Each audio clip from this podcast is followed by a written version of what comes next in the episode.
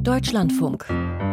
Forschung aktuell. Sie müssen Giganten gewesen sein, die europäischen Waldelefanten. Die Männchen, die Bullen, konnten bis zu 13 Tonnen schwer werden und deutlich größer als afrikanische Elefanten. Hier in Deutschland lebten sie vor ungefähr 125.000 Jahren zusammen mit Neandertalern. Haben die Frühmenschen damals Jagd gemacht auf dieses Großwild? Dieser Frage gehen wir heute nach. Außerdem geht es um die Gefahren der arktischen Schifffahrt in Zeiten des Klimawandels und jetzt gleich um eine höchst bedrohte Gruppe von Tieren. Im Studio ist Arndt Reuning. Herzlich willkommen. Insekten machen schätzungsweise rund 80 Prozent aller Tierarten aus, die auf unserem Planeten leben. Aber weil sie so klein sind, werden sie oft übersehen. Und das gilt offenbar auch, wenn es darum geht, Naturschutzgebiete auszuweisen denn die sind oft zugeschnitten auf die Bedürfnisse einzelner Vogel- oder Säugetierarten, auf bestimmte Vegetationen oder Lebensräume.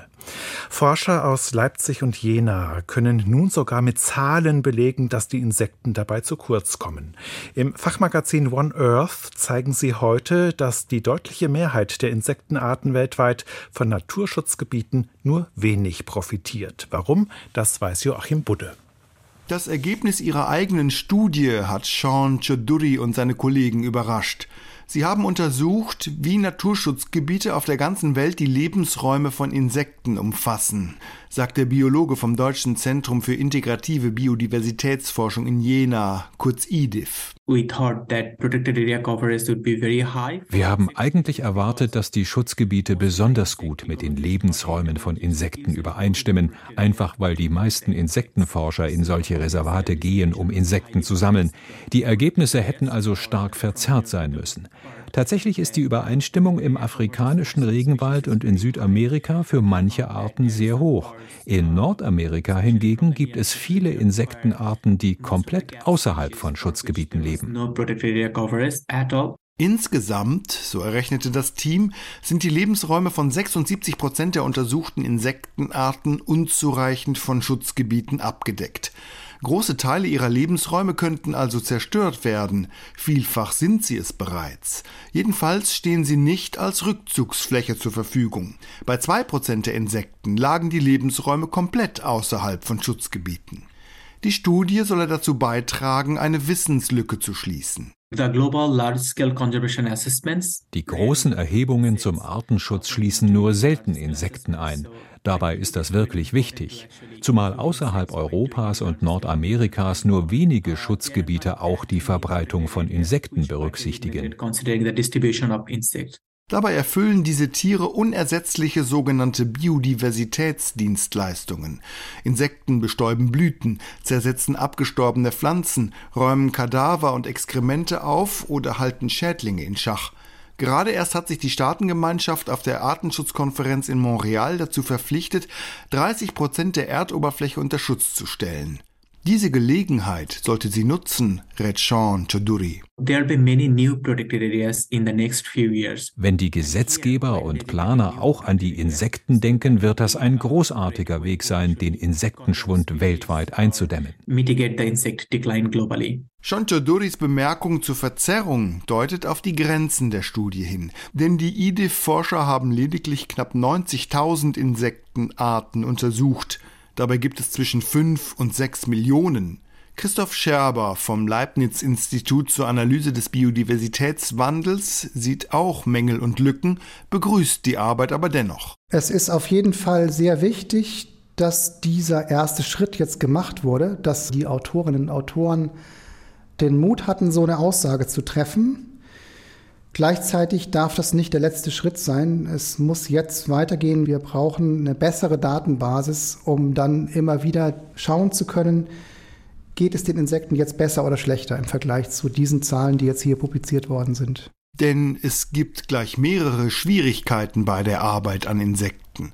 Für die allermeisten Arten fehlen noch immer Daten über ihre Verbreitung. Für viele Arten ist nicht einmal bekannt, wie sie genau leben und welche Bedürfnisse sie haben. Dem Experten für Monitoringprogramme Christoph Scherber ist der Fokus auf Schutzgebiete zudem zu eng. Wenn wir zum Beispiel uns ein Schutzgebiet vorstellen, was inmitten eines riesigen Maisfeldes liegt, dann können wir das Naturschutzgebiet noch so groß machen und noch so schön pflegen. Es wird isoliert bleiben. Wir müssen also dafür sorgen, dass die Organismen, die eigentlich gerne im Naturschutzgebiet sind und gern woanders hinwollen, dass die es auch schaffen. Also 30 Prozent Schutzgebiete, aber gleichzeitig die Landschaft dazwischen weniger lebensfeindlich gestalten, als sie das momentan häufig noch ist.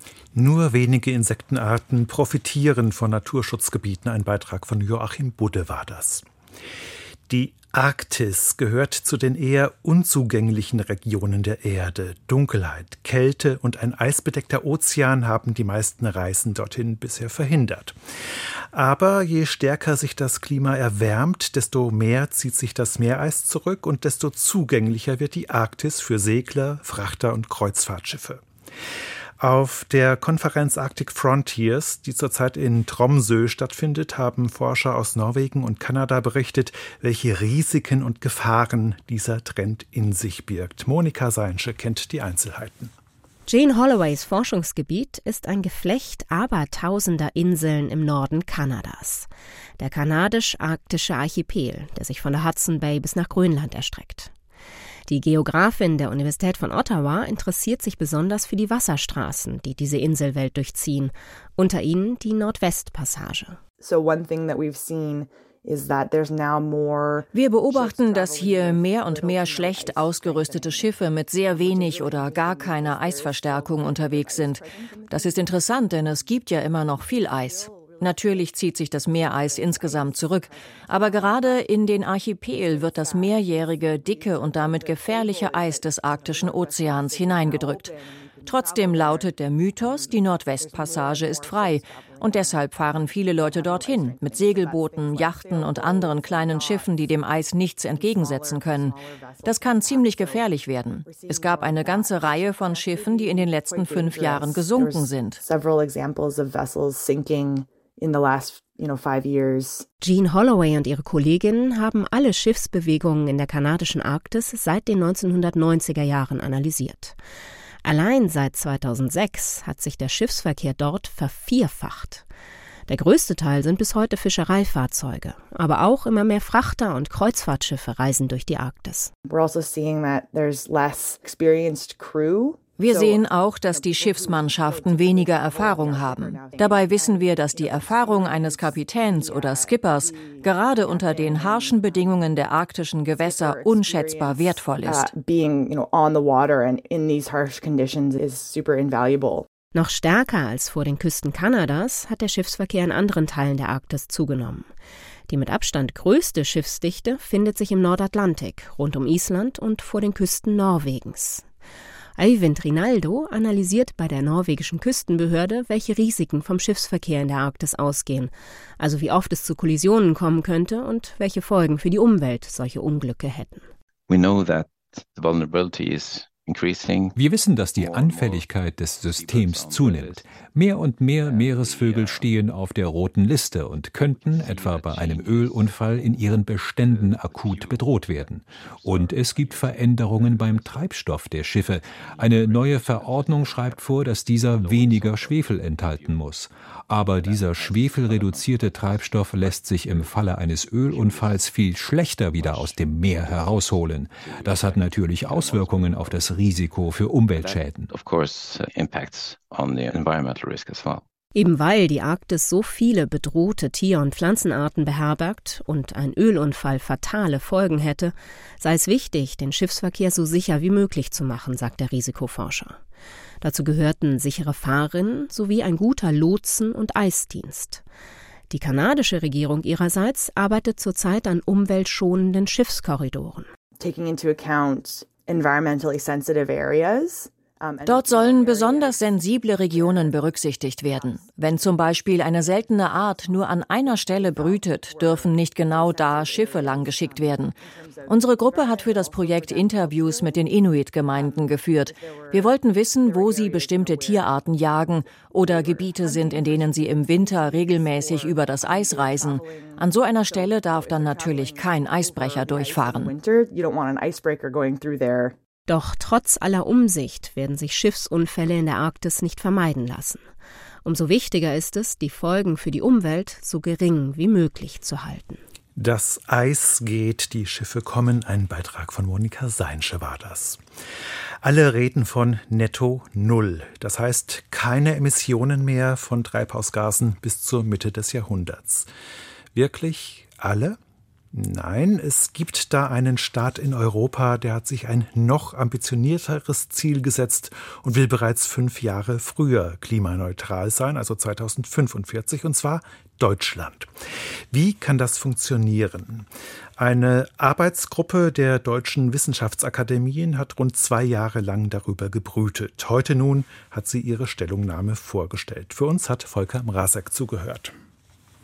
Eine Energiewende bis 2045 werde scheitern, wenn man sie als rein technologische Transformation angehe, mahnt die Arbeitsgruppe der Wissenschaftsakademien in ihrer Stellungnahme. Deutschland könne nur dann so schnell klimaneutral werden, wenn die Nachfrage nach Energie sinke, wenn Wirtschaft, Haushalte und Verkehr also ihren Verbrauch zurückschrauben. Ein hoher CO2-Preis genüge nicht, um die klimaschädlichen fossilen Energieträger schnell genug zu verdrängen, heißt es in dem Papier. Einer der Co-Autoren ist Hans-Martin Henning, Chef des Fraunhofer Instituts für Solare Energiesysteme in Freiburg. Also eine der Kernbotschaften ist, die Klimaziele sind ohne Nachfrageänderungen kaum erreichbar. Wenn wir uns die Entwicklung in der Vergangenheit anschauen, dann war sie eigentlich in allen Sektoren von Wachstum geprägt. Mehr an Pro-Kopf-Wohnfläche, mehr an Fahrzeugen, die zugleich schwerer und stärker motorisiert wurden. Und diese Liste lässt sich lange fortsetzen. Das alles stehe nicht im Einklang mit dem Klimaziel. Nötig sei stattdessen eine sogenannte Suffizienzpolitik, also ein Staat, der den Rückgang von Energie- und Ressourcenverbrauch gezielt fördere. Ganz nach dem Motto weniger ist mehr, weniger große Wohneinheiten, weniger Autoverkehr, dafür eine stärkere Nutzung von Bahnen, Bussen und Fahrrädern, aber auch weniger Konsum. Das gehöre mit dazu, so Anke Weidlich, Professorin für Energietechnologien an der Universität Freiburg. Handlungsfelder, die man sich dabei anschauen kann, sind beispielsweise Strategien, die uns ermöglichen, Produkte länger zu nutzen, besser zu reparieren, somit die Wiedernutzung zu ermöglichen, geteilt zu nutzen, um dadurch die Nachfrage nach Produkten insgesamt zu senken. Auch die Industrie müsse sich rascher und stärker in Richtung Kreislaufwirtschaft bewegen und zusehen, mehr Rohstoffe wiederzuverwerten, um weniger Material und Energie zu verbrauchen. Allerdings werden sich gewisse klimaschädliche schädliche Emissionen auch in Zukunft nicht ausschließen lassen, wie die Arbeitsgruppe der Akademien festhält. Wir haben natürlich auch die Sektoren Landwirtschaft, Abfallwirtschaft. Dort fallen Emissionen an, die sich gar nicht vermeiden lassen. Bei der Zementproduktion gibt es die und deswegen gehen wir davon aus, dass man da eigentlich nur die Möglichkeit hat, die Menge insgesamt zu reduzieren und dann auszugleichen. Soll heißen, man wird die verbleibenden Treibhausgase aus dem Abgas abscheiden müssen, sofern das technisch geht, oder man fischt sie wieder aus der Atmosphäre. Doch dann muss man nachher auch irgendwo hin damit. Deswegen wünschen sich die Akademie-Expertinnen und Experten eine neue gesellschaftliche Debatte über ein Thema, das in Deutschland eigentlich schon tot war, die geologische Speicherung von CO2 im Untergrund, sei es an Land oder auf See. Anke Weidlich spricht vom notwendigen Kohlenstoffmanagement. Ganz wichtig ist dabei, dass es nicht darum gehen soll, weiter fossile Energienutzung zu ermöglichen und diese dann durch Abscheidung klimaneutral zu stellen. Das war also die Diskussion in der Vergangenheit, sondern es geht explizit darum, dass das eine Möglichkeit ist, die verbleibenden Emissionen, die sich also nicht oder sehr schwer vermeiden lassen, dann auszugleichen. In den nächsten 22 Jahren klimaneutral zu werden, sei ein äußerst ambitioniertes Ziel. Nach der Analyse der Wissenschaftsakademien ist das nur zu schaffen in einem, so wörtlich, gesamtgesellschaftlichen Prozess. Ein Beitrag von Volker Mrazek war das. Europäische Waldelefanten sind schon lange ausgestorben, aber in der Warmzeit vor ungefähr 125.000 Jahren haben sie auch in unseren Breiten gelebt. Und deshalb werden auch hier in Deutschland fossile Knochen der Tiere entdeckt.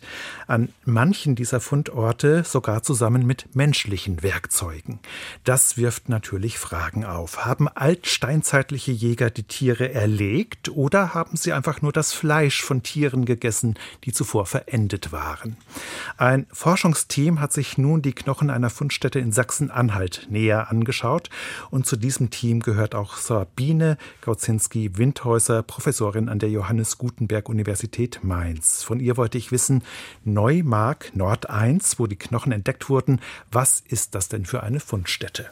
Neumarkt Nord ist eines unserer allerwichtigsten Archive, wenn wir Menschen und Umwelt in der Zeit vor 125.000 Jahren verstehen wollen.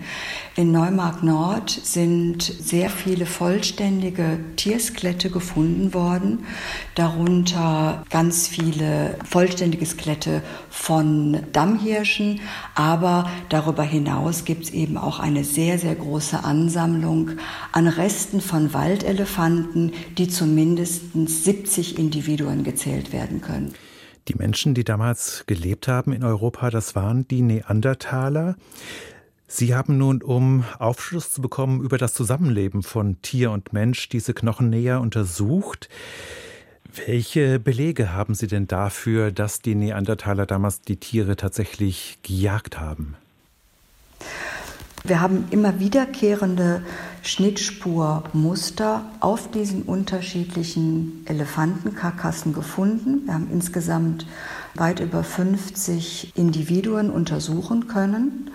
Und diese Schnittspuren zeigen sehr deutlich, dass die Elefanten vollständig auseinandergebaut wurden. Also die wurden tatsächlich vollständig ausgebeutet. Und diese Karkassen, die wir angeschaut haben, sind abgelagert, also hauptsächlich in einem Zeitraum, der 300 Jahre umfasst. Und diese über 50 Individuen zeigen immer wieder die gleichen Muster. Und das ist ein Nachweis, der lässt sich nicht erklären, wenn wir davon ausgehen, dass diese Tiere eines natürlichen Todes gestorben sind und die Reste dann von Menschen Aas verwertet wurden. Also der einzige Weg, dieses Muster zu erklären, ist letztendlich über die Jagd des Neandertalers. Also alles spricht dafür, dass tatsächlich die Neandertaler Jagd gemacht haben auf dieses Großwild. Was bedeutet das denn über die Sozialstruktur dieser frühen Menschengruppen? Also das ist das eigentlich Wichtige an dieser Studie. Also das Wichtige ist nicht, dass Neandertaler Waldelefanten gejagt haben, ganz effiziente Großwildjäger waren, das, das wissen wir seit über 20 Jahren, da spielt die Musik letztendlich nicht, sondern was hier wirklich interessant ist, ist die Logistik hinter der Ausbeutung solcher Riesenfleischberge. Also wenn ich einen Elefanten jage, dann habe ich also mit mal Millionen von Kalorien aufgeschlossen. Und wir sehen, dass diese Millionen von Kalorien auch tatsächlich verwertet worden sind.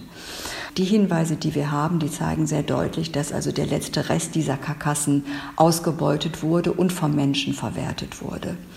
Und wir gehen bisher davon aus, dass Neandertaler in relativ kleinen Gruppen lebte, von ja, ungefähr 15 Mitgliedern pro Gruppe, also letztendlich auch kleiner als das, was wir bei modernen Jägersammlern beobachten können, die also in Gruppen zusammenleben, die 20 bis 25 Menschen umfassen. Und das ist etwas, was wir für die Neandertaler bisher nie vermutet haben, weil wir eigentlich immer im Nachweis immer nur diese wirklich ganz kleinen Gruppen sehen. Und wenn ich davon ausgehe, dass also jetzt mit einem Mal ganz viele Kalorien zur Verfügung gestanden haben, die eben auch ausgebeutet worden sind, dann muss ich eben davon ausgehen, dass also diese Gruppengrößen zumindest mal temporär sehr viel größer gewesen sind, als äh, wir das bisher im archäologischen Nachweis sehen. Und das hat also ganz enorme Konsequenzen für die Interpretation unserer Fundstellen. Also wir machen damit im Grunde eine Tür auf, die einlädt wirklich zur Neubewertung unseres gesamten mittelpaläolithischen Nachweises.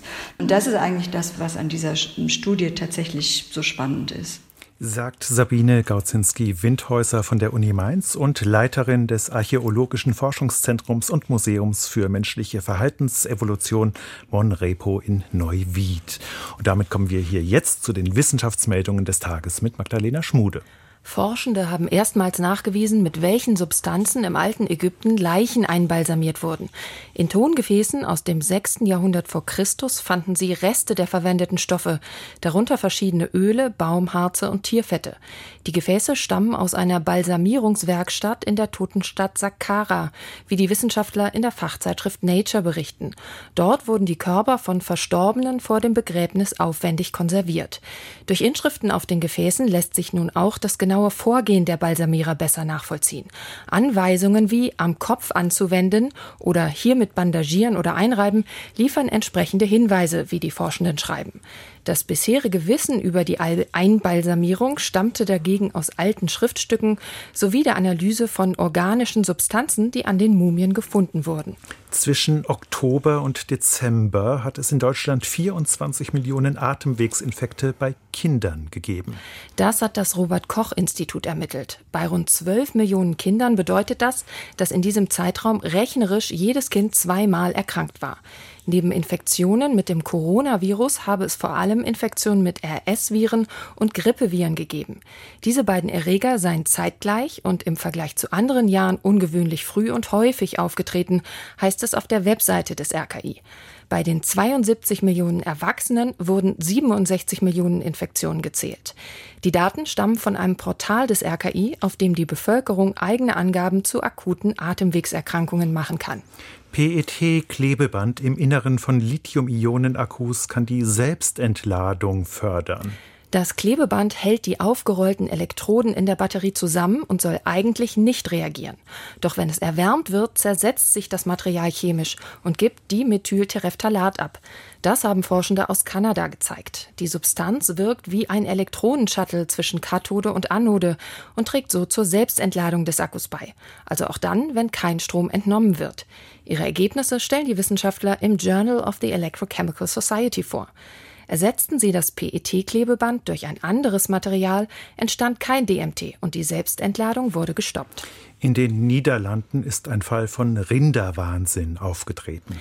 Bei der Kontrolle des Kadavers einer Kuh auf einem Bauernhof in der Provinz South-Holland ist die Krankheit BSE festgestellt worden, wie das niederländische Landwirtschaftsministerium mitteilt. Das Fleisch der Kuh sei aber nicht in den Verkauf gelangt. Als Vorsichtsmaßnahme sollen Kälber des betroffenen Tieres sowie Kühe, die dasselbe Futter gefressen haben, ebenfalls getötet werden. Die bei der Kuh nachgewiesene atypische Variante der Krankheit tritt immer wieder in Einzelfällen auf und ist für den Menschen nicht gefährlich. Vogelschutzaufkleber auf Glasscheiben wirken nur, wenn sie von außen angebracht werden. Zu diesem Schluss kommen Forschende aus den USA im Fachjournal PeerJ.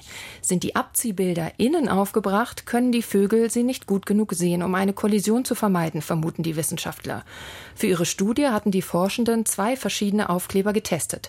Abziehbilder in der Form eines Vogelschattens sowie Streifenmuster. Dann ließen sie Zebrafinken auf die Scheiben zufliegen und beobachteten, ob die Vögel rechtzeitig auswichen. Ein feines Netz schützte die Tiere dabei vor dem Aufprall. Vielen Dank, Magdalena Schmude.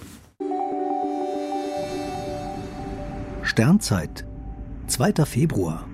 Blaues Licht zerstört die Nacht.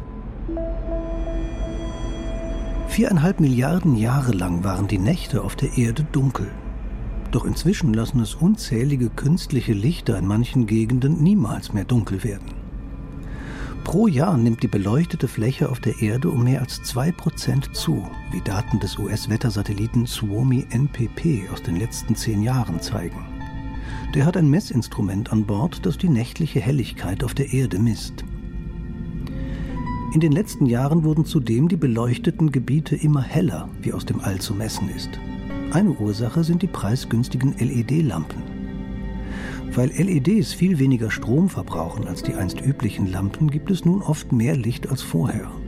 Das schadet Pflanzen und Tieren, der menschlichen Gesundheit und es überstrahlt das Leuchten von Sternen und Planeten. Das Leben auf der Erde ist dunkle Nächte gewöhnt. Licht in der Nacht ist ein Stressfaktor, der erst im letzten Jahrhundert hinzugekommen ist. Die billigsten LEDs leuchten zudem vor allem im blauen Spektralbereich. Da streut die Atmosphäre besonders gut das Licht und sorgt so für ein Hintergrundleuchten, das die Sterne am Firmament verschwinden lässt. Natürlich gibt es gute Gründe, nachts bestimmte Bereiche zu beleuchten, aber das kann auch mit eher rötlichen LEDs erfolgen und mit deutlich weniger Lampen als bisher. Lichtquellen dürfen niemals direkt auf den Himmel gerichtet sein. Im Idealfall sind sie nach oben abgeschirmt. Das schützt die belebte Welt ebenso wie das funkelnde Firmament. Und damit geht Forschung aktuell zu Ende. Im Studio war heute Arndt Reuning. Nach den Nachrichten geht es hier weiter mit Wirtschaft und Gesellschaft. Ein Thema dann goldene Zeiten für die Deutsche Bank.